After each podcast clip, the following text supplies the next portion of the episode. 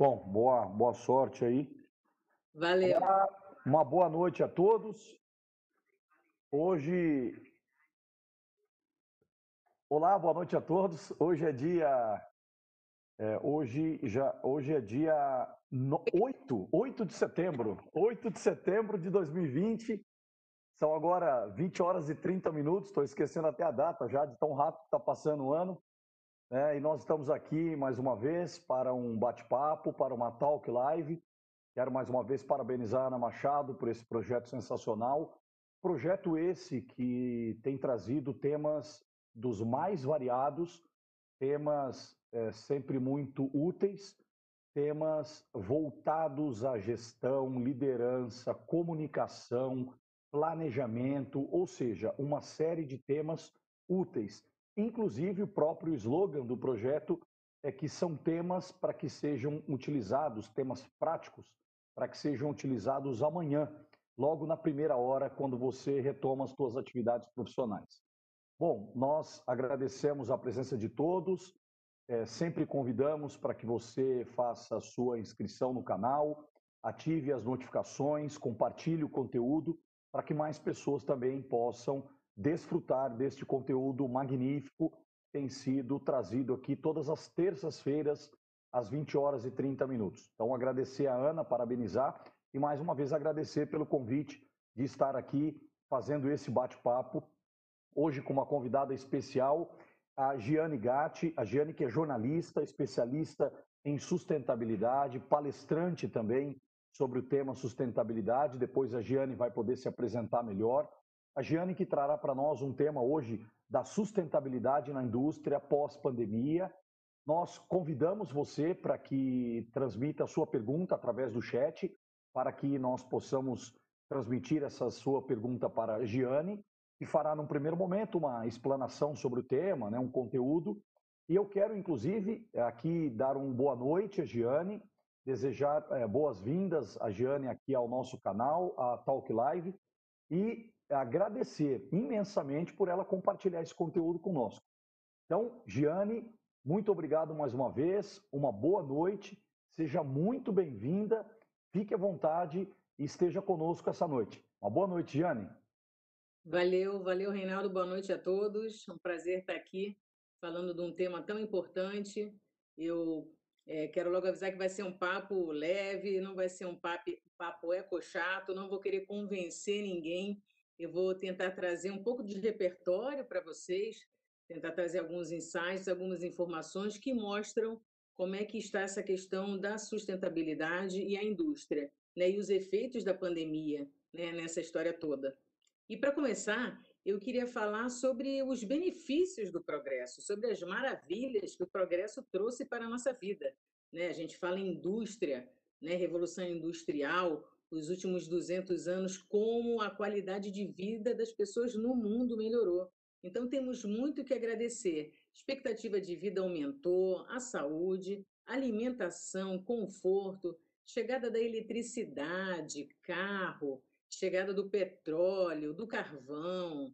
Entendemos como é que podemos escalar os produtos. Então, nossa, é, maravilhas. Indústria química, a borracha, o nylon é, foi uma transformação realmente gigantesca, melhorando enormemente a qualidade de vida das pessoas. Mas a gente teve aí um.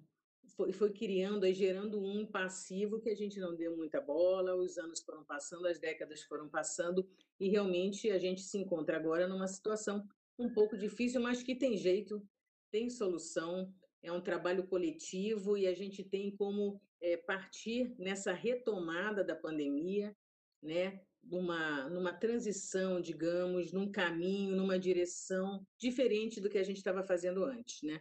A pandemia é como se ela tivesse tirado um véu, uma névoa né, no rosto das pessoas que não enxergavam vários aspectos que a pandemia trouxe à tona, jogou holofote.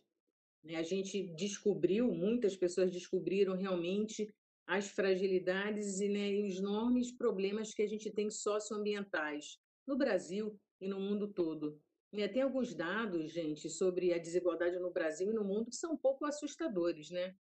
A gente tem no Brasil 5% da população que tem como riqueza ganha o equivalente ao restante dos 95%. A gente no mundo tem 1% da população com riqueza equivalente a 50% da população. Nós temos 2.153 bilionários no mundo com riqueza equivalente a 60% da população mais pobre mundial. Então, a gente está vendo que tem algumas coisas bastante erradas, e sim, a gente tem como mudar isso, a gente precisa mudar isso, e as possibilidades estão aí e são muitas. Outro aspecto que eu queria trazer com relação à pandemia, né, todo, todo momento desafiador, todo momento difícil na vida da gente, até pessoal, a gente sempre pode ver um lado benéfico, um lado positivo. E apesar de todas as perdas, toda a tristeza das mortes e o impacto né, financeiro, a gente sim pode ver vários aspectos positivos na pandemia que nos ajudem a mudar essa direção.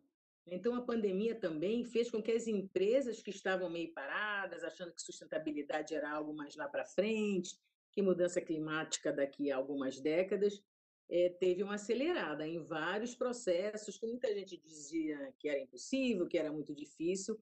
Houve sim uma aceleração de vários processos nesse sentido. A gente teve é, empresas é, colocando a sustentabilidade na sua estratégia, empresas colocando mais ou criando um orçamento para a sustentabilidade, olhando com mais carinho a questão da redução das emissões de CO2, dos gases do efeito estufa, que são os grandes responsáveis pela mudança climática. Então, a gente viu várias mudanças que começaram a acontecer nas empresas também com relação à busca por certificações de sustentabilidade.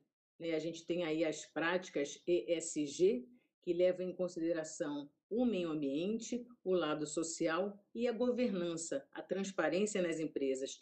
Então, esses processos estão sendo acelerados e isso é algo muito positivo. A pandemia também trouxe, gente, um, um resgate, uma recuperação sobre a importância da ciência. Eu acho que mais do que nunca a gente viu agora todo mundo atrás da vacina, precisamos da vacina contra a Covid. Nossa, mas como demora tanto tempo para se criar uma vacina? Sim, porque a ciência, a pesquisa, não é de um dia para o outro. Isso requer investimento, isso requer recursos, isso requer capital humano também, qualificação. Então, esse é um lado positivo também, da gente resgatar a importância da ciência. E quando a gente fala em retomada, tem umas palavrinhas que precisam ser mantra, que é competitividade e produtividade. E isso só se consegue quando a gente tem sim um papel muito importante da ciência, da pesquisa e da inovação. Então, a gente tem sim e pode contar com todas essas inúmeras instituições que a gente tem, a academia brasileira cheia de pessoas extremamente talentosas. E a pandemia também mostrou uma série de oportunidades que muitas empresas, muitas indústrias não estavam prestando muita atenção. Quando a gente fala numa retomada verde, numa retomada de baixo carbono, a gente fala da Agenda 2030 da ONU, os 17 Objetivos de Desenvolvimento Sustentável, né? que resumidamente quer dizer o quê? Uma qualidade melhor de vida para todos, com educação, com saúde, com casa, com comida, com preservação da biodiversidade, dos oceanos, enfim. A gente tem enormes possibilidades de negócios, muitas oportunidades nessa transição para uma retomada verde. Há vários estudos muito interessantes a dados da própria ONU, né, que a gente tem aí 12 trilhões de dólares em oportunidades, podendo gerar mais de 350 milhões de empregos no mundo. Recentemente saiu um estudo que eu super recomendo da WRI, que é o World Resources Institute, é, tem a WRI Brasil, mas essa pesquisa foi feita também com apoio da WRI Internacional e uma série de pesquisadores e mentes brilhantes no Brasil. E eles falam dessa retomada verde que pode ser feita, sim, é, em processos, de uma maneira que não seja disruptiva. A gente não quer acabar com os combustíveis fósseis e todas as empresas ligadas a isso hoje e agora. Claro que não. Isso gera riqueza, isso gera emprego, mas a gente sim está entendendo que a gente precisa ir numa direção de redução drástica das emissões de carbono. Então, a gente tem N oportunidades. Esse estudo da WRI fala num aumento do PIB até 2030 da ordem do PIB de São Paulo. A gente está falando aí de 2,8 trilhões de reais. Então, a gente também pode estar gerando 2 milhões de empregos. Nesse momento de retomada em que a crise econômica afetou o mundo inteiro, realmente termos oportunidade de gerar emprego, gerar renda, gerar riqueza é fundamental. A economia não pode estagnar, mas como essa economia vai vai se manter, como ela vai é, seguir, que direção vai tomar daqui para frente, porque a gente viu que do jeito que estava, não estava dando muito certo. Então, N oportunidades que a gente tem pela frente. E aí, sobre o aspecto da sustentabilidade, eu queria trazer a questão que é o que eu gostaria mais que vocês prestassem atenção, focassem, que é a questão dos riscos financeiros. Eu não estou pedindo para ninguém virar bicho grilo, não estou sugerindo que ninguém vire vegetariano como eu, mas quando a gente fala em sustentabilidade na indústria, quando a gente fala em ser competitivo, em aumentar a produtividade, a gente sim tem que levar a sustentabilidade com muita atenção e sim, aí vem os riscos financeiros. Gente, a BlackRock é a maior gestora de fundos do mundo. Ela administra uma bagatelazinha referente a quatro vezes o PIB do Brasil, mais de 7 trilhões em ativos, ou seja, é uma gestora com mentalidade capitalista. É uma gestora que, sim, quer gerar é, bons rendimentos para os seus clientes. Ela já vem há anos, o seu CEO, Larry Fink, já vem há anos falando que risco climático é risco financeiro. Ele já vem há anos falando que as empresas que não tornam o mundo melhor, as empresas que não atendem às necessidades da sociedade, e ainda tem aquelas empresas que não só não ajudam, como ainda atrapalham, essas empresas estão muito vulneráveis, essas empresas estão perdendo a relevância, e essas empresas podem perder, sim, a legitimidade em operar, em funcionar. O que, que isso quer dizer? As necessidades da sociedade, o mundo de que a gente precisa, está ali carimbando dando ok, essa empresa vale a pena, essa empresa a gente precisa dela, essa empresa faz sentido. As que não fizerem sentido vão ficar para trás. Então, a questão dos riscos financeiros, né, as empresas que têm ação na bolsa de capital aberto, precisam estar muito atentas a isso. A BlackRock fala ainda que a, a carteira né, dos fundos dela, nos seis primeiros meses desse ano, os produtos sustentáveis 80% deles renderam melhor do que os produtos tradicionais.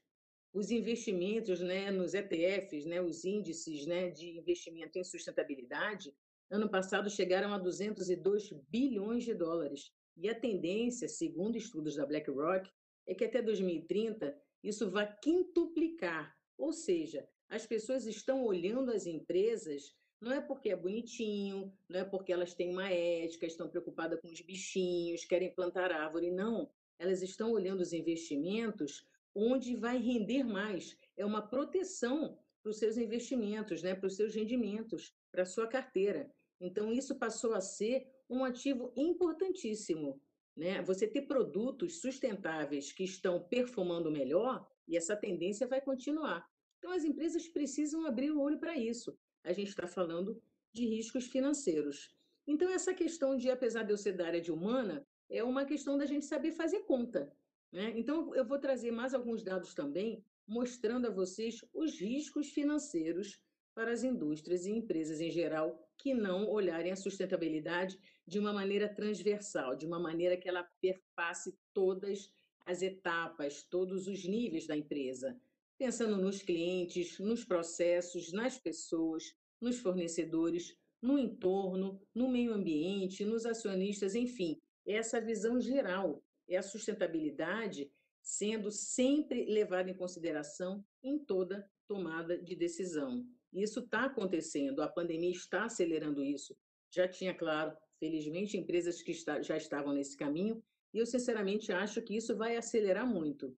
A gente atualmente, o Brasil está numa situação muito difícil de fragilidades com relação ao acordo com a União Europeia.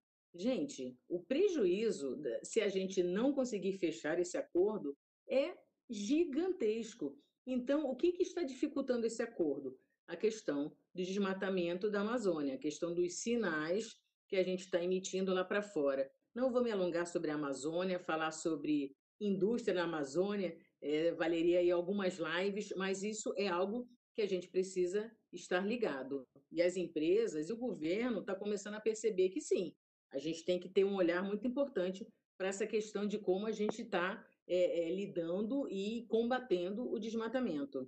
A gente teve, por exemplo, frigoríficos que perderam milhões de investimentos de bancos europeus. Teve um grande frigorífico cujo um fundo de investimento retirou 240 milhões de reais por achar que ele está envolvido com é, carne vinda de desmatamento, porque a gestão dos colaboradores não é tão bacana quanto deveria, entre outros fatores.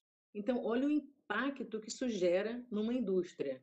Outro frigorífico também precisou atender uma demanda da China por causa de suspeita de Covid, traços de Covid nos frangos que seriam enviados, ela não fez, ela não enviou é, essa, esses produtos. Olha o prejuízo que isso gerou. O Brasil, nos primeiros seis meses, foram retirados do país 31 bilhões de dólares de fundos. Quer dizer, não só os fundos estão deixando de investir, como estão retirando dinheiro. Isso tudo devido a sinais equivocados e falta de ação com relação a questões ambientais de desmatamento. Outro exemplo que eu quero dar para vocês, falando só de números, gente. Deutsche Bank, o maior banco alemão, ele está revendo as suas políticas em combustíveis fósseis e também vai parar de investir em carvão até 2025. A gente tem também um, uma mensagem bem forte do Reino Unido, em que eles estão querendo que vire lei para que as empresas garantam que na sua cadeia de fornecimento não tenha desmatamento. Ou seja, desmatamento, Brasil, commodities, né? O Brasil é, é, um grande exportador de soja, de milho, enfim, pecuária. A gente precisa estar muito ligado e muito atento. Os sinais estão aí, os números estão aí. É só saber fazer conta. Né? E outro dado também referente aos riscos financeiros são as pesquisas, os relatórios dos riscos globais do Fórum Econômico Mundial. Gente, é Fórum Econômico Mundial, não é Fórum Econômico, não é Fórum Ambiental Mundial. Nós estamos falando de riscos econômicos, de dinheiro. A galera que vai lá para Davos, na Suíça, são as maiores indústrias, os maiores governos. E os relatórios, os estudos dos maiores riscos globais para a economia, né, os dados do relatório de, de fevereiro, eh, de janeiro, desculpa, né, antes da pandemia, dos 10 maiores riscos prováveis de afetar a economia, seis estão ligados a mudanças climáticas. Dos 10 maiores riscos por impacto, cinco estão ligados à mudança climática. Então, a gente está falando de eventos extremos, estamos falando de crise hídrica, de perda da diversidade, ou seja, mudança climática, sim, está afetando financeiramente os negócios e vai afetar ainda mais. Então, eu queria trazer esses dados, esses números, que eu acho que, que falam por si só, né? é só saber fazer conta e mostrar que realmente a sustentabilidade é sinônimo de risco financeiro se você não fizer o seu dever de casa. Né? Então, as empresas que estão partindo para essa sustentabilidade transversal, elas, as empresas que, que colocam em seus relatórios, que dão essa transparência né, dos informes financeiros referentes aos riscos climáticos, são empresas que são mais bem vistas, são empresas mais valorizadas, são empresas que conseguem financiamento mais facilmente a questão da transparência e da governança cada vez mais se faz necessária. Né? E quando você tem, gente, três grandes bancos brasileiros, rivais, concorrentes, que se unem, preocupados com o desenvolvimento da Amazônia, dizendo que não vão mais investir em empresas de carne que desmatem na Amazônia. Quando você tem a Carta Convergência Brasil, assinada por vários ex-ministros da Fazenda, por vários ex-presidentes do Banco Central, dizendo Precisamos, com urgência, ir em direção à transição para uma economia de baixo carbono. Eu acho que isso é extremamente significativo. É só a gente prestar atenção no que está acontecendo no mundo e quem já está nessa caminhada, quem já está fazendo o dever de casa. Há inúmeras pesquisas, gente, que mostram que as empresas que têm a sustentabilidade permeando todo, todas as, as etapas, todos os níveis, todos os processos, são empresas que passam melhores pelas crises, são empresas mais resilientes, são empresas que pensam a longo prazo, são empresas que têm funcionários mais engajados, São empresas que, na hora do aperto, do sufoco, elas têm uma cadeia de suprimentos mais unida, mais engajada, é, é aquele esforço coletivo, né? porque o discurso, a prática, elas andam juntas, elas funcionam. Então, isso é um aspecto muito, muito importante.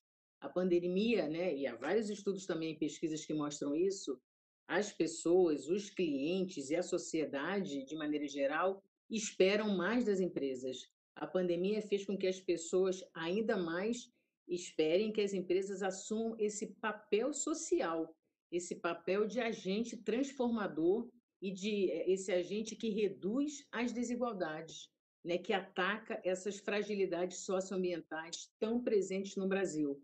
Então, tem que ficar de olho nisso. E aí, estou aqui de olho no nosso tempo, eu queria trazer para vocês é, alguns exemplos de três, três indústrias que são grandes emissoras de CO2, que são empresas que poluem muito, que consomem muita eletricidade, muita água e que, sim, há soluções, estão indo em direção a uma transição para a economia de baixo carbono, estão indo em direção a essa tão necessária e urgente redução das emissões de CO2. Vamos pegar é, o primeiro exemplo que eu quero trazer, a construção civil. A indústria da construção civil é responsável por 40% das emissões de CO2 em nível global.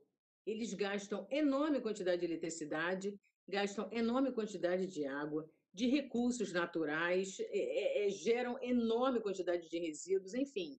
Ah, nossa, Jane, então vamos, acabou, acabou com a indústria civil, ninguém mais constrói nada, de jeito nenhum. O Brasil tem um enorme atraso, a gente está com questões ligadas à infraestrutura muito atrasadas, a gente tem muita obra que precisa ser feita. A questão do saneamento básico no Brasil é, nossa, a gente perdeu esse esse bonde, infelizmente, há muito tempo. A gente tem sim um problema sério também de déficit habitacional. Temos atualmente um déficit habitacional de 8 milhões de moradias podendo chegar a 22 milhões em 2050. Temos atualmente o problema de saneamento básico, gente. Metade da população brasileira não tem saneamento básico. A gente está falando, falando de 100 milhões de pessoas. 35 milhões de brasileiros não têm água potável. E água potável que a gente é, proporciona, produz, gera, 40% é desperdiçada. Então, tem aí uma, uma coisa muito errada que a gente precisa rever. Precisamos sim construir muito, mas como a construção civil vai na direção de uma economia de baixo carbono para reduzir as emissões. Então aí está o grande papel da pesquisa, da tecnologia, da inovação. A gente já tem, né, no caso da, da construção, dando o exemplo da construção civil, né, é, estamos indo é, e usando cada vez mais a madeira que além de tudo é um parceiro nosso, estoca gás carbônico, olha que maravilha. Não só em grandes casos não produz CO2, mas ainda estoca para a gente. Né? Também já estão sendo usados um revestimento no concreto feito de musgo e líquens, porque eles estocam gás carbônico. Também está sendo usado a substituição do petróleo né, para produzir para os altos fornos, né, que utilizam temperaturas altíssimas, né, a gente tem também a questão para a produção do concreto, do cimento, né? a substituição do petróleo por biomassa. A gente tem aí um, um mundo de possibilidades com biomassa no Brasil, bagaço de cana, babaçu, e por aí vai. Então, muitas oportunidades com relação a empresas que já estão fazendo essa substituição e indo para a biomassa. Tem um exemplo bacana também que veio do Canadá, de uma biorefinaria de algas, em que as algas elas reciclam né, é, é, o CO2 emitido pela indústria através da fotossíntese. Então, veja como é que a tecnologia, a pesquisa né, podem gerar soluções das quais a gente precisa. E a indústria também da construção civil está indo na direção da utilização de energias limpas. Não dá para aumentar o uso de eletricidade, apesar da gente ter uma matriz, sim, bastante sustentável, mas a gente precisa reduzir as emissões e não é, aumentar. E o, o aumento do consumo de eletricidade vai gerar um aumento de emissão de CO2. Então, o Brasil tem uma capacidade instalada já de energia solar super importante.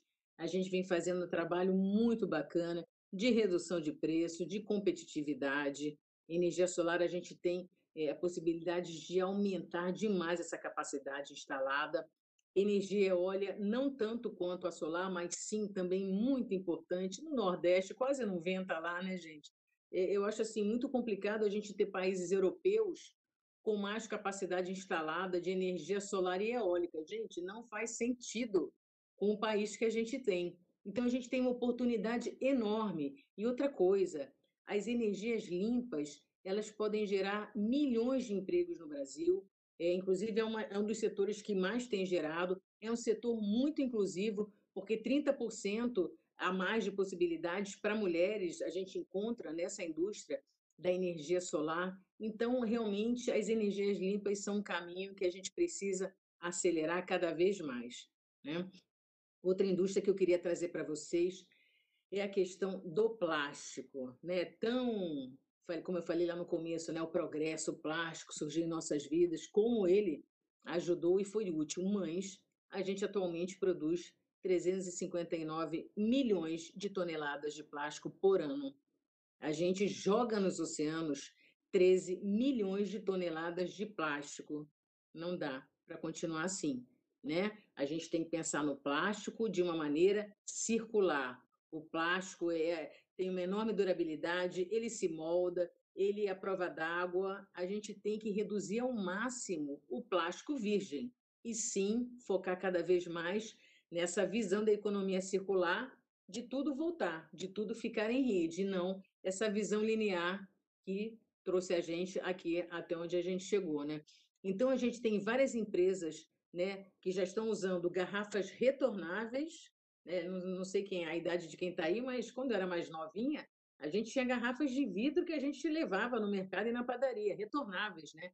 Mas agora a gente está falando de garrafas retornáveis feitas com plástico reciclado.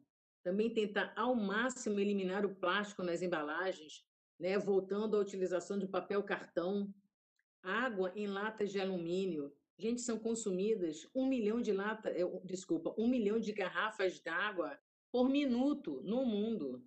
Não dá, esse plástico vai parar em algum lugar se ele não é reciclado. Né? Então, a gente já tem a questão das águas em lata de alumínio. O Brasil tem uma taxa de reciclagem de alumínio de 98%. Isso gera renda a gente tem mais de um milhão de catadores de material reciclável. Então, a questão de águas em lata de alumínio é um bom caminho, assim como também das embalagens, embalagens 100% recicláveis.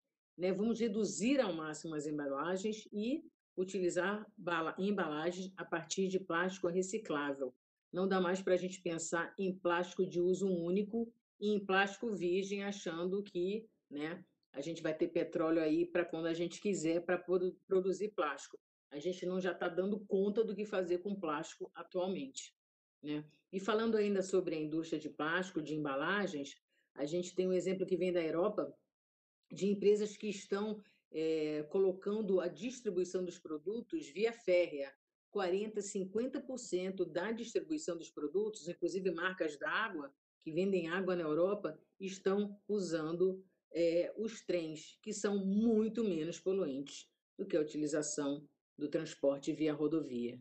Né? E, para exemplos, eu queria encerrar com a siderurgia. Né? A gente pensar na siderurgia de maneira é, circular é sensacional, e o caminho é esse.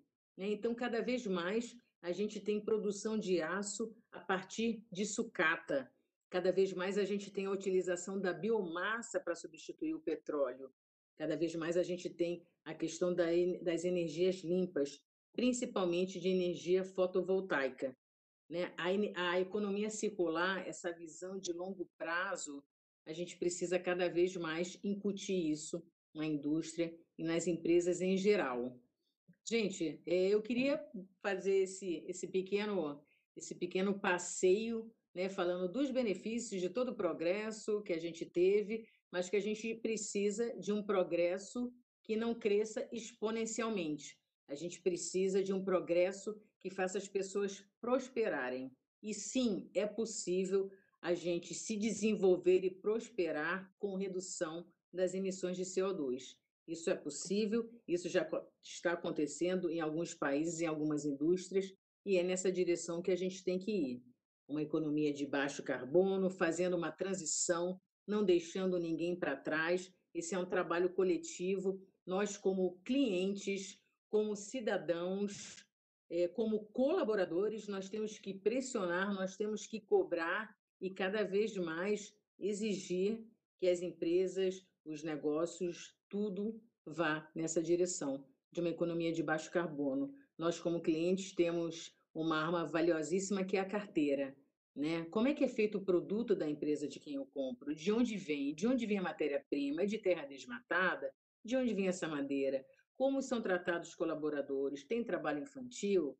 Vamos pegar a indústria é, do celular, gente. Nosso celular tem uma quantidade de metais raros gigantesca, metais raros, cobalto, é, é, é, sinônimo, é resultado de enormes problemas no Congo, na África, é guerra civil, é fome, é migração, é trabalho escravo. Quer dizer, a gente tem que entender que tudo no mundo tem um impacto.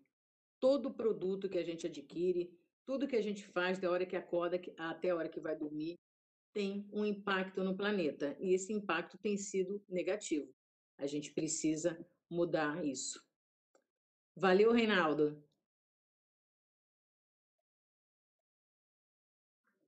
Olá, Giane. Olha, valeu demais. Eu não sei nem por onde eu começo aqui. Meus parabéns. Excelente a sua explanação. Meus parabéns. É, eu não, não falei no começo, mas eu admiro muito a profissão dos jornalistas e nada como uma jornalista para trazer tanta informação, tanta informação valiosa para nós. Você falou de questões aí da evolução da indústria, falou das questões da, da própria desigualdade, né, do nosso papel transformador, deu dados sobre a questão da, da, de, da falta né, de água potável, saneamento básico, falou de eh, pesquisa, tecnologia e inovação, de biomassa, eh, energia solar, energia limpa, deu vários dados aí sobre as questões da reciclagem, ou seja, muito tema. Você abordou de uma forma muito ampla meus parabéns, aí a explanação, ela realmente foi sensacional. Tem várias perguntas chegando aqui no, no chat, eu faço aí mais uma vez o, o, o incentivo, né? Incentivo que as pessoas enviem as perguntas. Gostaria de não tomar é, tanto tempo aqui, é, a gente tem tido uma proposta de ficar aí entre 40 e 50 minutos de bate-papo, mas o tema é riquíssimo, né? Quero aí provavelmente a Ana Machado vai ter que convidá-la para estar aqui conosco mais vezes, né? Para a é. gente poder desmembrar um pouco esses temas aí, né, é. Diane? Oi, você ia falar alguma coisa, não? É, complexo, né? É um pouco complexo, é possível uhum. né, fazer várias transformações, vários aspectos precisam ser abordados, realmente é um tema amplo, né? Sim, é um tema amplo. É, você, eu vou tentar dar destaque para algumas coisas aqui e, e tentar tra transmitir aqui as perguntas é, da nossa audiência. É, mas veja, né, é, Gianni, e, e, assim, é claro que as, que as notícias também são, são rápidas, mas a última notícia do, do, do início da noite é que a vacina de Oxford foi suspensa, os testes dela, né? É, e a gente tem uma esperança, não vou nem falar tinha, né? Tem uma esperança de que seja uma das vacinas potenciais aí para cura, né, ou para dar uma amenizada no problema da pandemia. Né? É, e você citou, por exemplo, a importância da pesquisa, né, é, das, é, dos estudos, né, das pesquisas científicas. Né? É, eu, eu começo perguntando para você, né, por que, que a gente perde... A gente tem uma proposta, talvez, sabe, Jane, de, de não, não tentar tentar politizar o menos possível, né, do, do ponto de vista uh, de questões ideológicas, né, porque não estamos aqui, afinal de contas, para um debate uh, ideológico, mas eu não tenho como, num tema de tamanha uh, amplitude dessa, não tenho como deixar de te fazer uma pergunta, né, até para esquentar aí os motores, tem bastante pergunta para te fazer aqui. É por que, que a gente perde tanto tempo com picuinhas né, e não discute o que realmente é necessário? Quer dizer, é, ontem, é, numa, numa, numa live, eu dizia que o Brasil é o país do mais ou menos.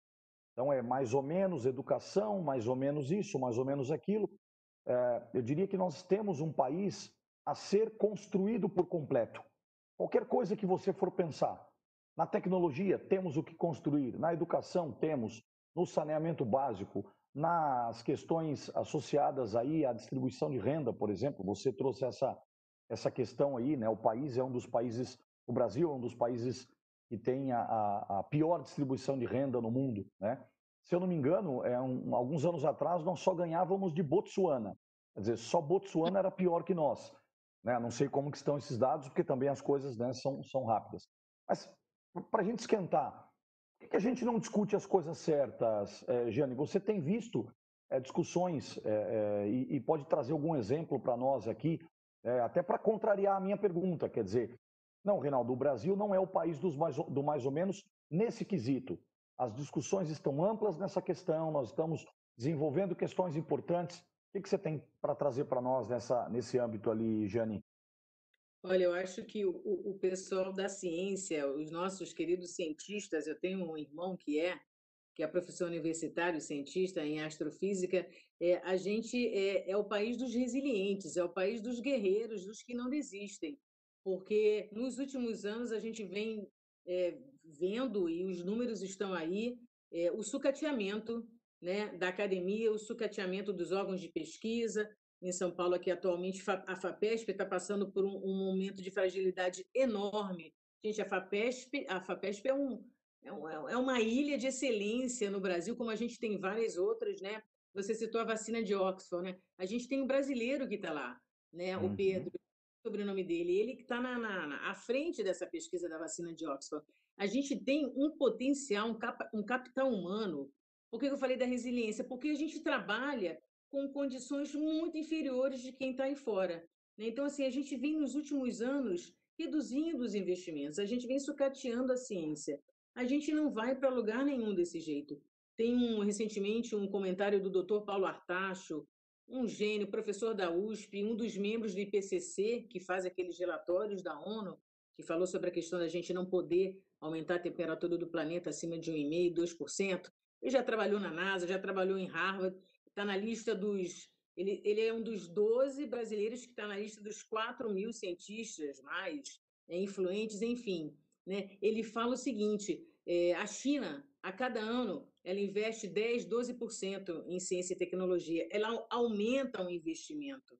Né? Então, a gente vê o Brasil, né, que é um grande exportador de commodities, é um grande exportador de carne, de soja para a China. Sim, é óbvio que é importante, a população do mundo está aumentando, o poder aquisitivo na China está aumentando, as pessoas precisam comer. Mas a gente vai virar, com, essa, com esse sucateamento da ciência, a gente vai virar só exportador agrícola de commodities e a gente vai ter que ficar comprando bens transformados, bens de alto valor agregado da China. Então tem alguma coisa que está errada aí. Né? A, a FAPESP, gente, tem um exemplo que eu acho sensacional. Durante a, a pandemia, uma empresa com apoio da FAPESP criou um ventilador mecânico, né? um ventilador pulmonar. Uhum. Né? E, obviamente, ah, criou um ventilador pulmonar o quê? Começou ontem? Não, começou há anos. E há anos, uhum.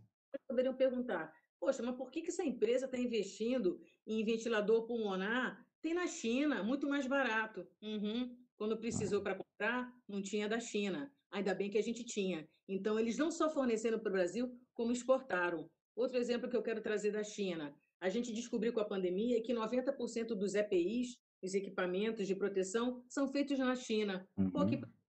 Então, gente, não tem outro caminho. A gente e a gente como sociedade, Reinaldo, né? A gente na hora de votar, a gente tem que ver a, a plataforma. E eu não vou politizar, mas a gente tem que ver a plataforma dos candidatos referente a investimento em ciência, é, referente às questões sustentáveis, porque esses dois caminhos são fundamentais, eles são prioritários. A gente precisa continuar investindo. O Brasil, para sair dessa crise mundial, para não estagnar a economia, vai ter que investir fortemente em pesquisa e desenvolvimento. E esses exemplos que eu dei das indústrias, né? indústrias grandes emissoras de CO2, que estão indo em outra direção, a direção de que o mundo precisa, estão fazendo isso por quê? Por causa de investimento e inovação em pesquisa. Não tem outro caminho. Então, a gente, enquanto cidadão, a gente tem que cobrar dos governos cada vez mais investimentos. A gente, como colaboradores de empresa, nós temos que cobrar da nossa empresa investimentos.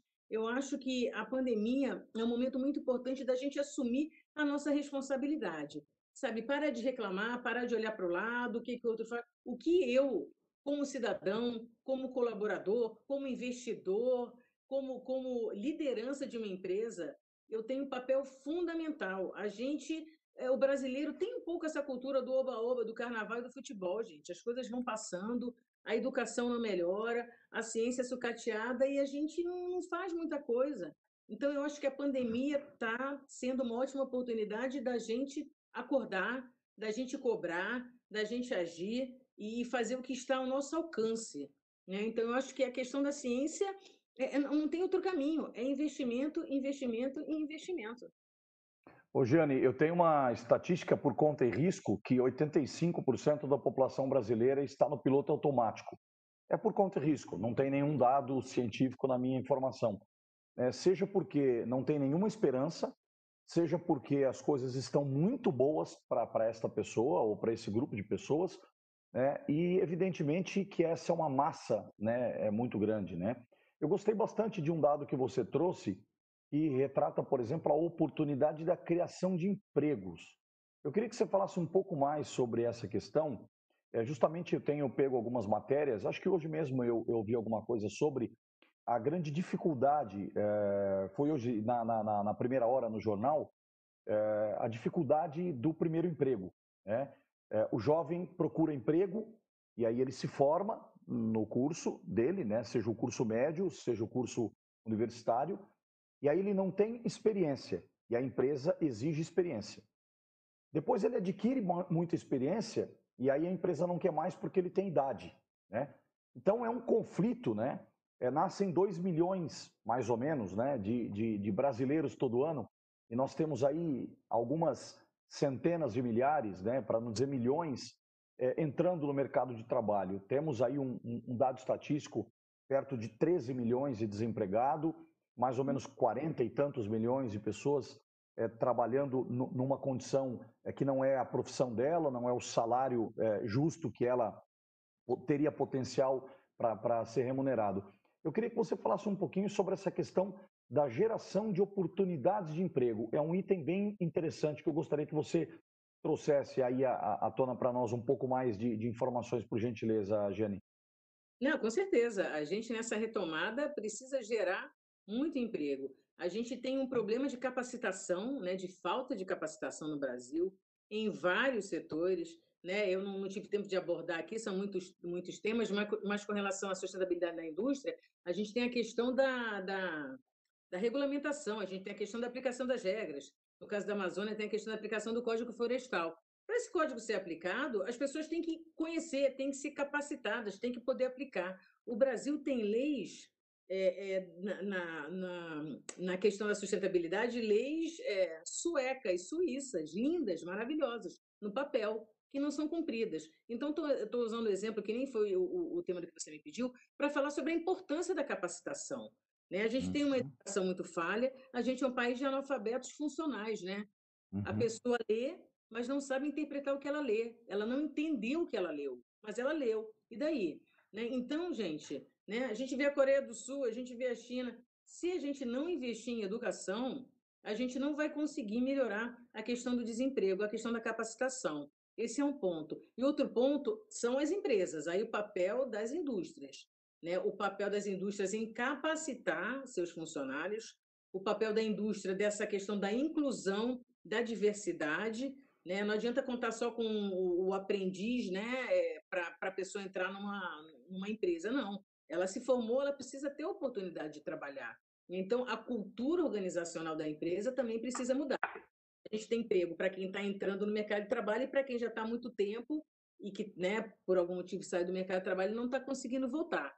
Né? Eu acho que aí, voltando à questão de saber fazer conta, há vários estudos e pesquisas que mostram as empresas com mais inclusão, com mais diversidade, são empresas que lucram mais.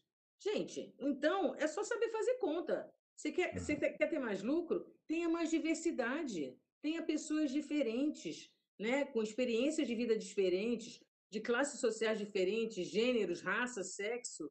Né? Então, essa questão da, da inclusão, a gente tem no Brasil, Reinaldo, 45 milhões de pessoas que têm alguma deficiência física, motora, intelectual, auditiva. 45 milhões é quase um quarto da população. População. Então, uhum. Emprego para essas pessoas. Teve uma pesquisa recente, eu esqueci qual é a fonte, dizendo que, não sei, acho que de 20 mil sites que foram analisados com relação à acessibilidade, 0,74% foram aprovados. 0,74%. Então, assim, a gente tem um quarto praticamente da população sem acesso a consumo, a, a informação, a trabalho. Então, é, são, são mudanças muito estruturais que a gente precisa fazer e na cultura organizacional, na mentalidade da empresa. E aí eu volto a falar, o papel da gente é, é cobrar do governo parcerias com empresas para estimular e facilitar esse acesso, essa inclusão, e nós como colaboradores, eu no caso sou freelancer, mas é, foi muito tempo no mundo corporativo, uhum. né?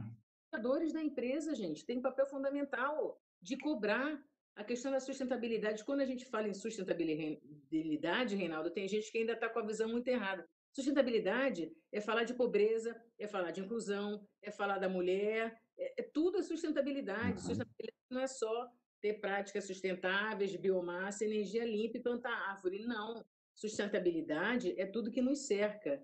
Então, a gente precisa realmente uma mudança na, na, nas empresas e sim cobrar dos governos né, é, políticas que, que ajudem e que permitam parcerias para que a gente consiga, o máximo possível, ter profissionais capacitados, e aí falando para a questão da retomada verde, né, do surgimento de empregos. Aí sim, vai precisar uma capacitação. Né? Pessoas que estão entrando no mercado de uma indústria de baixo carbono, energias limpas, sim, precisa de uma capacitação muito específica, né? digamos, relativamente recente no Então, sim, tudo passa pela capacitação e da gente gerar o máximo de oportunidades, né?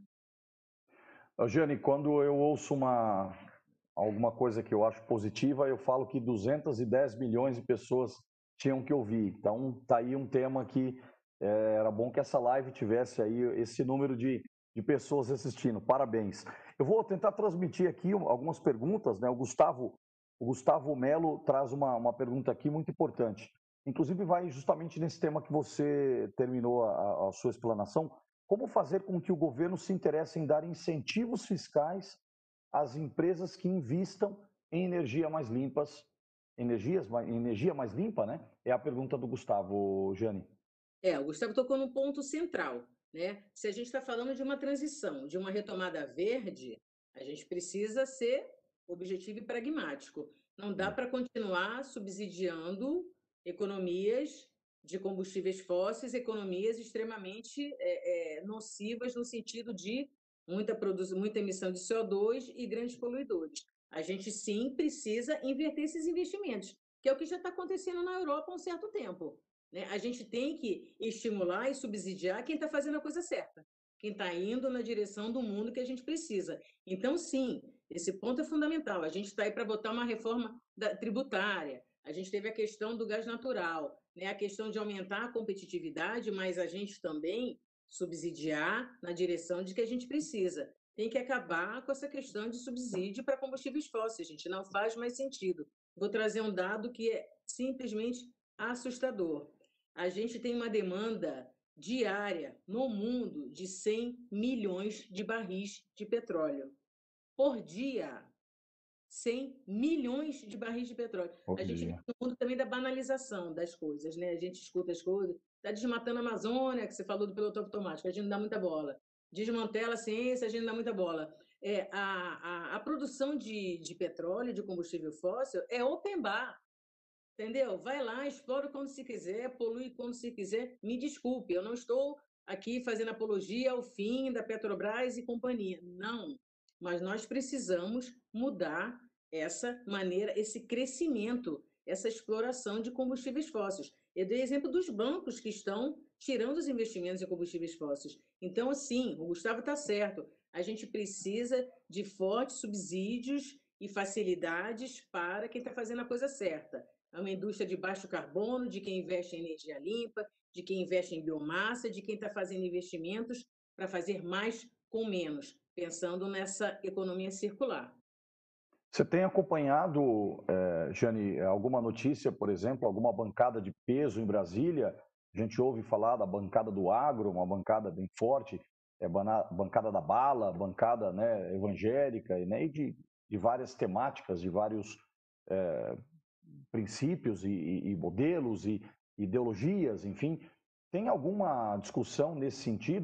Até, inclusive, é, faço a minha pergunta e engato aqui com a pergunta do Carlos Neto, ele, que ele fala, por exemplo, da questão se o, se o governo entendeu a mensagem dos empresários, né?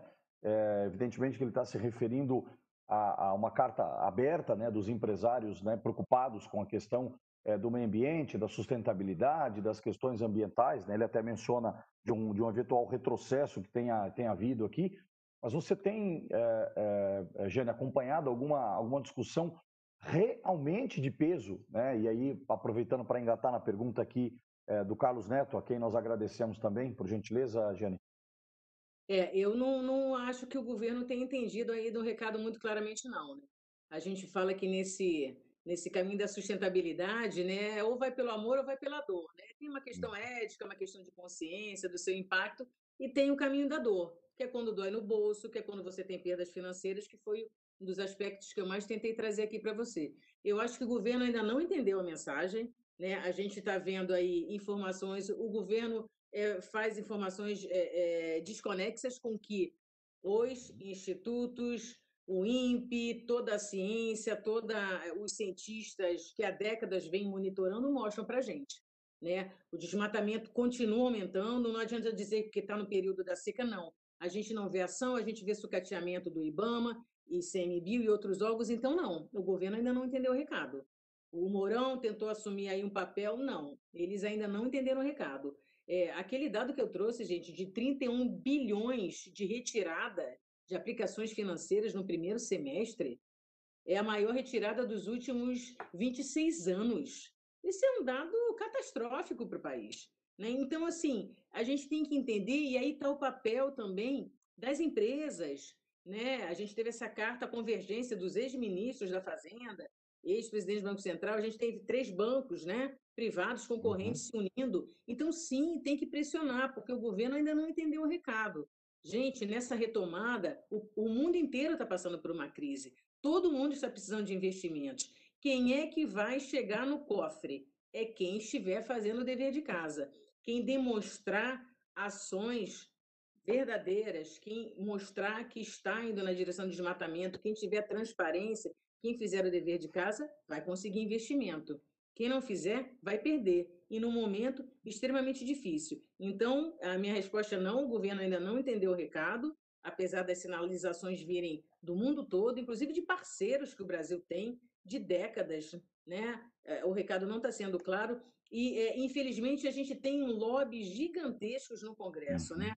O lobby, o, o lobby agro, do agronegócio é gigantesco, o lobby dos combustíveis fósseis é gigantesco. A gente tem sim tentativas de, de, de juntar de grupos, a gente tem uma grande ajuda, um papel fundamental de ONGs, de especialistas, pesquisadores, como o pessoal da WRI, que fez essa pesquisa recentemente, fantástica, juntando mentes brilhantes. Uhum. Né?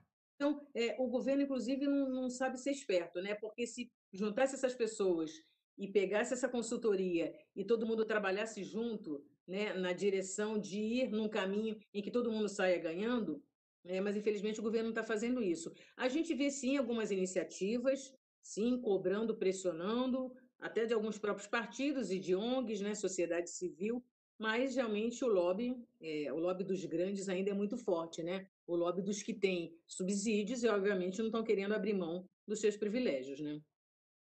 A impressão que eu tenho é que o trabalhador comum, né, que acorda às quatro da manhã, sai de casa às cinco horas e chega em casa às oito e meia, nove horas da noite, vai dormir cansado, acorda no dia seguinte para fazer a mesma rotina, no final de semana tem que cuidar de muitas coisas ali na sua casa, não tem tempo para se preocupar com tudo isso que está acontecendo. Ele sequer é, sabe das, das informações, ele sequer acompanha as notícias e muitas vezes tem que escolher um candidato, tem que escolher uma proposta, tem que escolher é, sem conhecimento de causa nenhum. Né? Então, é, eu diria que a, a, maioria esmagadora de quem vai para as urnas é, acaba tendo essa postura. Depois você tem aquele manipulador, aquele que, é, por conveniência, ele quer que a situação esteja da maneira que está. Né?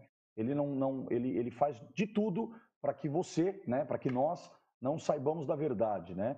e as discussões ficam no campo da picuinha, né? Ou seja, é conversinha para cá, conversinha para lá, Twitter para cá, Twitter para lá, e parece que está se brincando, né? Mas é, é, muito fácil quando você tem o seu salário garantido para os próximos 10, 20, 30 anos, ou seja lá quanto tempo for, é, e salários gordos, né? E benefícios gordos, né? Então é muito complicado quando o Brasil fica na mão somente dessas pessoas, né, é, Jane? E isso me, me, me deixa bastante frustrado, né? bastante inquieto, inclusive, com várias questões. É, a Carolina ela traz aqui uma, acho que é mais uma reflexão, né? É porque a população tem tanta dificuldade em mudar para o lado bom da vida, né? Que é muito mais uma reflexão do que uma, uma pergunta, embora ela coloque aqui. Agradecemos a, a Carolina. O Silvano traz uma, um comentário que é verdade, né? É de igual valor que, que, deco, que decorreu a revolução da tecnologia barra inovação, as corporações que não se adaptarem à sustentabilidade de fato, que ignorarem a energia renovável, estarão fadadas ao fracasso, né? E acho que é muito bem reforçando o que você colocou. Bom, eu tenho aqui uma pergunta da TV Plurali. Legal. É, a pergunta é, é assim, Jane. É, você concorda que o consumidor hoje ela, ele, ele tem noção do seu poder? Né? Qual que é a tua opinião, né? Se o consumidor hoje ele tem o poder de pressão para cobrar de empresas uma ação verdadeira, né, mais sustentável, é, é, que, que, que, por exemplo, é não comprar simplesmente produtos por comprar. Quer dizer, você falou da pressão, falou do papel da liderança, né? Aproveito, inclusive, também para colocar um pouco dessa questão. A gente fala muito de liderança aqui no canal, do papel do líder, né? É, segundo o Vicente Falcone, que é um dos consultores de mercado que a gente respeita bastante, 70% do que acontece em uma organização, em um governo, seja lá onde for, é a responsabilidade do, do líder. Quer dizer, foi o líder que, pelo lado bom ou lado ruim, tomou essa decisão, né? Então, acho que essa questão do consumidor aqui, é, essa pressão, né? E, e, o próprio papel das empresas, gostaria que você comentasse um pouquinho sobre, por gentileza, Jana. É, a questão do consumo é, é bem complexa, complexo, porque você tem dois aspectos aí, né?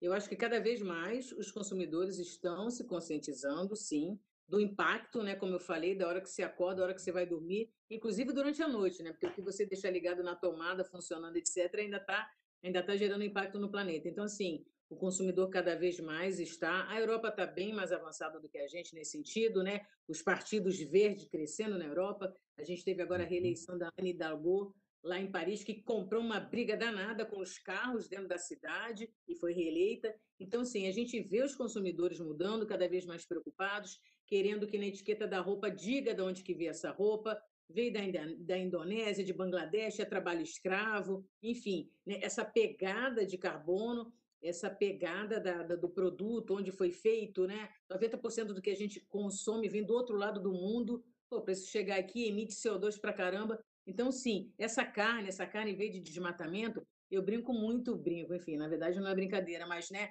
é, para as pessoas que sensibilizaram com a questão da Amazônia, né? Eu sou vegetariana há certo tempo, mas eu falo: você está preocupado com a Amazônia? Realmente? De coração?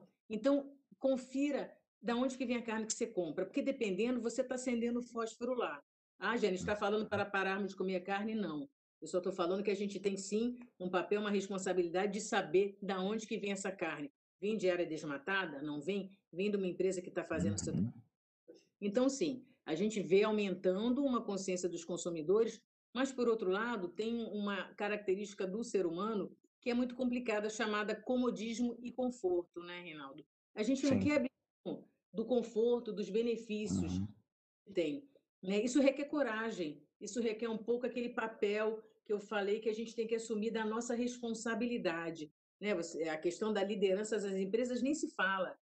O papel da liderança nas empresas, o papel do conselho de administração, uhum. fundamental a gente já tem atualmente empresas que não estão mais entregando o balancete trimestral aos acionistas.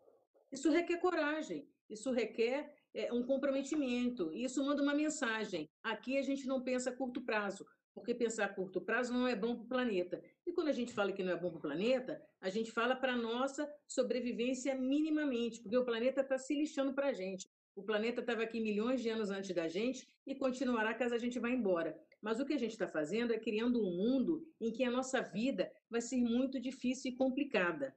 Né? Então, essa questão do conforto, de não querer abrir mão, é, eu acho que, que vale uma reflexão muito profunda, Reinaldo. Quando a gente para para pensar, né, e os cientistas mostram isso muito claramente, a gente está falando da sexta extinção da vida na Terra. Não agora, não daqui a 10 anos, mas daqui a 100 anos, talvez. E se a gente pensar que a gente está falando da sexta extinção, que vai ser a única extinção causada por uma espécie humana, ou seja, o sapiens, a espécie mais desenvolvida, mais inteligente, mais cooperativa, mais sociável, ela pode ser a única espécie que está gerando a sua própria destruição. Nós somos a única espécie dentre as mais de 7 milhões no planeta que destrói seu próprio habitat. Não tem outra espécie no planeta que faça o que a gente faz. Então, eu, eu, eu trago essa reflexão porque eu, quem me conhece sabe, eu vivo sustentabilidade, eu respiro sustentabilidade, eu acordo para isso, eu vou dormir pensando nisso. Então, a gente tem que rever a nossa maneira de viver e de consumir. A gente tem que viver melhor com menos. A gente tem que parar de colocar nossa alegria, nossa felicidade, nosso bem-estar no bem material. Ninguém vai comprar mais nada? Não. Mas eu não posso é, é, parar para pensar que tem pessoas que têm mais de 100 pares de sapato, que tem pessoas que usam roupas durante uhum. cinco meses e essa roupa depois é descartada. Quando você leva, você gasta, no mínimo, 5 mil litros d'água para fazer uma calça jeans. E um quilo de carne leva 15 mil litros d'água. Então, a gente precisa aumentar essa consciência. A gente precisa entender que o conforto ele tem que vir é, é, seguido de valor, ele tem que vir seguido de sentido. E não faz mais sentido a gente viver e consumir quando a gente estava vivendo. Só para trazer um exemplo muito rápido, para mostrar como o progresso foi tão incrível para a nossa vida, mas nós acabamos nos tornando o nosso próprio inimigo. Nós criamos para a gente um mundo difícil e complicado. De acordo com o Acordo de Paris, em 2050, cada, cada ser humano, digamos, principalmente pensando no consumo europeu, vai ter que emitir duas toneladas de CO2 por ano, de acordo com o Acordo de Paris em 2050. Atualmente, a gente emite uma média de 7 toneladas por ano. 2 mil, é, desculpa, 2, toneladas, 2 mil toneladas por ano, a gente está falando de um voo é, Paris-Nova York. Um voo Paris-Nova York vai emitir 2 toneladas de carbono. E aí? Como é que fica? Ninguém mais vai viajar de avião? Eu só estou trazendo esse exemplo para mostrar como a gente criou para a gente um estilo de vida que não se sustenta. E nós somos os únicos que podemos mudar isso. Então, voltando àquele papel da responsabilidade, né? do conforto, né? do, do, do de querer manter o status quo. Eu estou vendo um mundo extremamente desigual. Eu estou vendo os recursos sendo finitos. Eu estou vendo o mundo ficar cada vez mais quente né? as ondas de calor, os eventos extremos, alagamentos em São Paulo que causam enorme prejuízo às empresas. Quem mora em São Paulo, apenas pelo fato, pelo fato de morar em São Paulo, tem uma expectativa de vida menor por causa da poluição. No mundo, 7 milhões de pessoas morrem por ano devido à poluição. Então, o nosso estilo de vida não é sustentável e a gente precisa sim de coragem de uma motivação, de um altruísmo, de um amor pela vida, pelo planeta, pelo outro, para a gente mudar a nossa maneira de viver. A gente vê atualmente a questão da pandemia da máscara, né? No Rio de Janeiro, aqui em São Paulo, muita gente não está usando máscara. Isso é uma prova de falta de amor próprio e de amor pelo outro. Porque eu estou me lixando com a minha vida e estou me lixando com a vida do outro. Então, tem muita coisa que a gente precisa repensar e, e mudar, né, Reinaldo?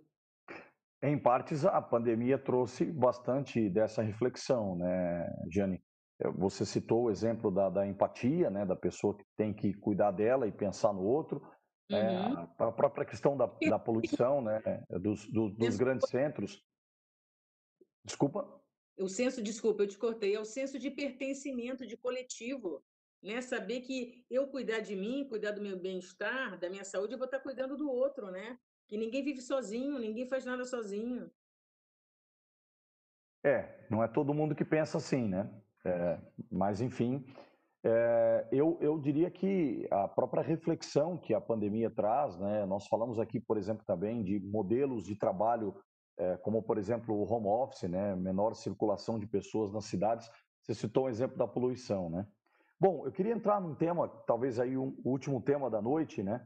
É, já, já, estamos aqui no avançar do, do, horário, que é o tema da reciclagem. Né? Até, aliás, nós temos uma audiência aqui de, dos Estados Unidos, de Orlando, A Carolina diz para nós que lá o pessoal está investindo bastante em energia solar. Né? É, o Gustavo também fala do potencial eólico, é, que é, é, bastante grande, né? enorme no Brasil. Né? Tem que criar uma, uma reciclagem de cultura, é uma cultura de reciclagem no mundo. Né? O Gustavo também pontua para nós. É, e o Rodrigo, ele traz um, uma, uma questão, né? Você falou, por exemplo, da, do ramo da siderurgia, né? Até gostaria de falar para você, eu trabalho no ramo da fundição, né? E as indústrias de fundição também são grandes recicladoras, né? Nós também convertemos é, peças das mais variadas, né? Peça que você acorda de manhã, é, bota a mão na maçaneta da porta para abrir o, o banheiro, é, vai escovar os teus dentes na pia, a torneira é fundida, até peças né, eólicas, peças do automóvel, dos, dos, caminhões, enfim, isso muito com reciclagem, né, reaproveitamento. Né? Você citou o exemplo da reciclagem do alumínio, né? o alumínio é um metal que pode ser infinitamente reciclado, né? É, a minha área também é a área da metalurgia, então né, se a gente pudesse uma hora trazer talvez essa, esse tema seria muito bacana. Eu gostaria muito de, de debater esse assunto contigo. Não debater, mas é de, de, de é, é, utilizar a tua experiência nesse tema. E o Rodrigo traz aqui um comentário sobre a questão dos polímeros, né? Dos plásticos, né? Ele trabalha numa empresa que realiza beneficiamento de, de, de polímeros, né? De plásticos, é, o PP e o PAD, é, mas ele fala, por exemplo, da dificuldade da captação, né? É, e, e o incentivo dos municípios para essa questão. Então, a reciclagem, né? Até é, alguma coisa perto de 25 anos atrás, ou, ou, mais do que isso, nós tínhamos um projeto de reciclagem é, onde nós conseguimos trazer cinco pessoas, cinco né, dessas pessoas que é, utilizavam do tempo delas para reciclagem, mas profissionalizar esse trabalho. Né? Nós criamos uma cooperativa de reciclagem, tem mais de 25 anos isso, perto, próximo a 30 anos já. É, é uma pena que a gente não dá muita continuidade nas, nas coisas por, por N prioridades da vida, né? Você tem que estudar, tem que fazer outros trabalhos, e era um trabalho social, né? A gente, naquele momento, não, não, como hoje também, não consegue viver de trabalho social. Mas isso que o, que o Rodrigo está pontuando, né? Quer dizer, o próprio incentivo dos municípios, né? E a gente se preocupa muito com Brasília, mas a gente mora nos municípios, né, Jane? Eu falo muito isso, quer dizer, é, tá bom, é importante que Brasília, né, a gente cuide dos deputados, né, do, do, das decisões que são tomadas, mas a gente vive no município, né, então a decisão do prefeito, do vereador, estamos aí próximos a uma eleição, né, é, então eu queria que você falasse um pouquinho do comentário do Rodrigo, né, sobre essa questão dos municípios e desse uma, uma explanação geral para a gente fechar, né, talvez o último tema da noite, sobre o tema reciclagem, é, aí na tua experiência, Jane, por gentileza. Beleza, tem aquela expressão, né? Pense global, haja local, né? Porque tem que começar uhum. pequeno, tem que começar no seu entorno, né? A própria reciclagem caseira, né? Ah, vou dar um exemplo bobo. Ah, da preguiça, tem que separar, né? Enfim, eu acho que tudo na vida gente, é uma questão de motivação. É, é a gente dar sentido para a vida. Para que, que eu, por que, que eu estou aqui? Para que, que eu estou aqui? Né? É, e a motivação, né? Por que, que eu faço reciclagem? E assim, eu tenho um, um exemplo curioso, porque a, a onde eu moro, eu estou em São Paulo agora no momento, mas eu moro no Rio, a onde eu moro, há uns quatro anos não tinha reciclagem, não, não passava o caminhão de reciclagem na minha rua. Eu separava o lixo e levava numa rua que tinha. Porque, porque isso para mim faz sentido, porque isso para mim é, é, muito claro, não tem que ficar pensando. Então, assim, é, essa questão da mudança de mentalidade é um processo e, e você vai criando novos hábitos né? E você precisa da motivação para criar novos hábitos. É que nem você vai uhum. fazer uma dieta, vai começar a academia, né? Poxa, você fica se sabotando, dá uma preguiça do caramba, mas qual é a motivação por trás? Então, é, e, uhum. e, eu acho assim, né? Nós somos uma pessoa só, no trabalho e em casa. Então, é a mesma mentalidade, né? É, eu tenho que, que, que, que fazer mais com menos em casa e fazer mais com menos no trabalho. Então, é essa motivação que nos leva a agir. E a partir do momento que você cria os hábitos, e eles se tornam hábitos, aquilo faz parte da sua vida naturalmente, não tem que parar para pensar, pô, será que eu vou fazer reciclagem? Não, é automático, né? Então, a questão da reciclagem, o Brasil joga, o Brasil enterra nos aterros e nos lixões 8 bilhões de reais em materiais recicláveis. 8 bilhões de reais. Bilhões num país em que a gente precisa de emprego e tem gente querendo ser catador de material reciclável. Então, a gente tem 3 mil lixões no Brasil. Enquanto a gente não entender que resíduo é recurso, a gente não vai sair desse embrólio da reciclagem. Né? E aí volta a questão do papel, meu papel como cidadão, meu papel na hora de votar, meu papel na hora de cobrar. A, a, questão dos municípios é bem complexa, por isso que eu acho que o papel individual do cidadão nessa hora dos municípios é muito importante. Porque dependendo do tamanho do município, onde for, o, né, o, o município tem outras prioridades, o município não tem é, é, profissionais capacitados para se pensar numa, num, num, investimento em reciclagem, para uhum. entender a necessidade, né? tem outra prioridade, tem outras prioridades de, de déficit habitacional, de emprego, de pobreza, enfim. Então, essa questão da, da, da reciclagem é algo muito importante. Falar a questão do polímero, né?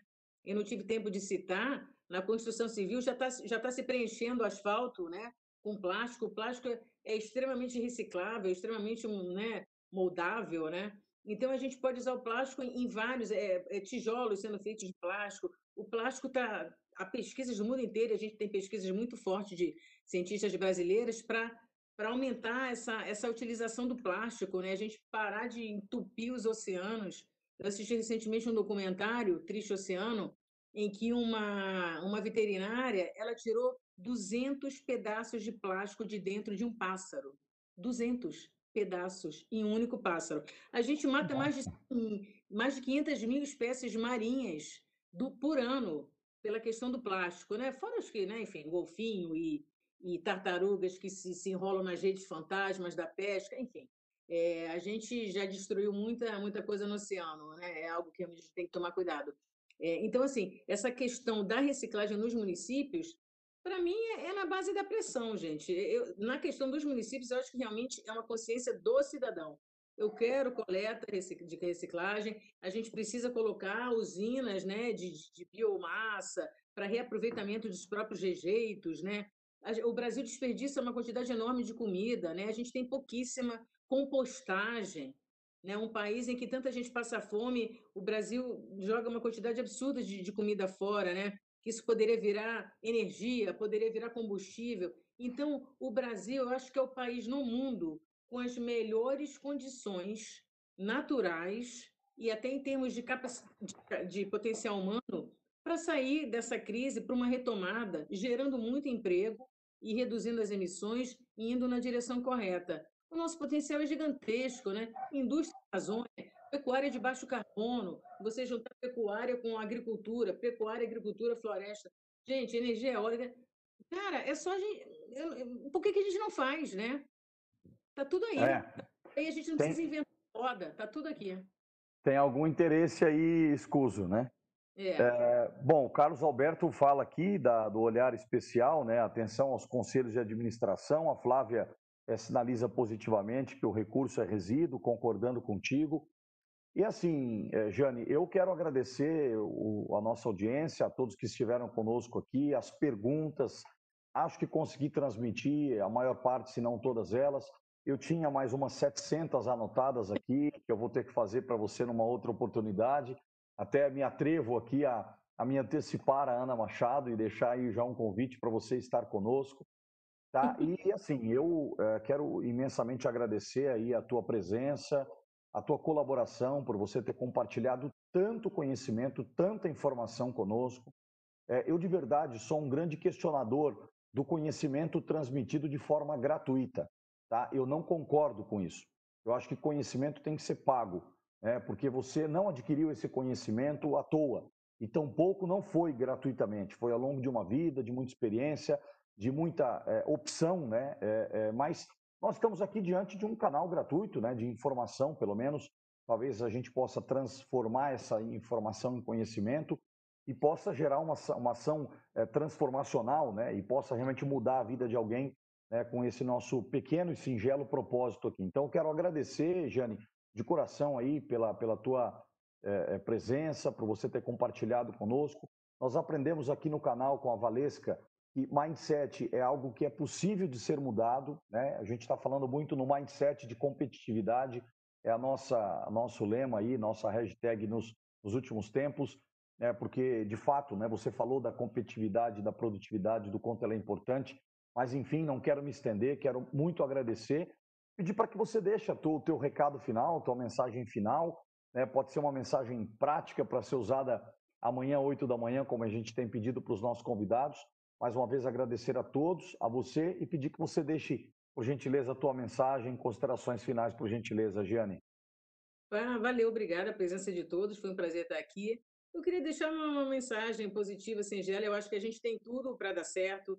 Eu acho que a gente não precisa inventar, inventar a roda. Precisa, sim, de um pouco de coragem, um pouco de motivação. E eu queria deixar para as pessoas essa mensagem, assim, não subestime, não duvide da sua capacidade de transformar o mundo.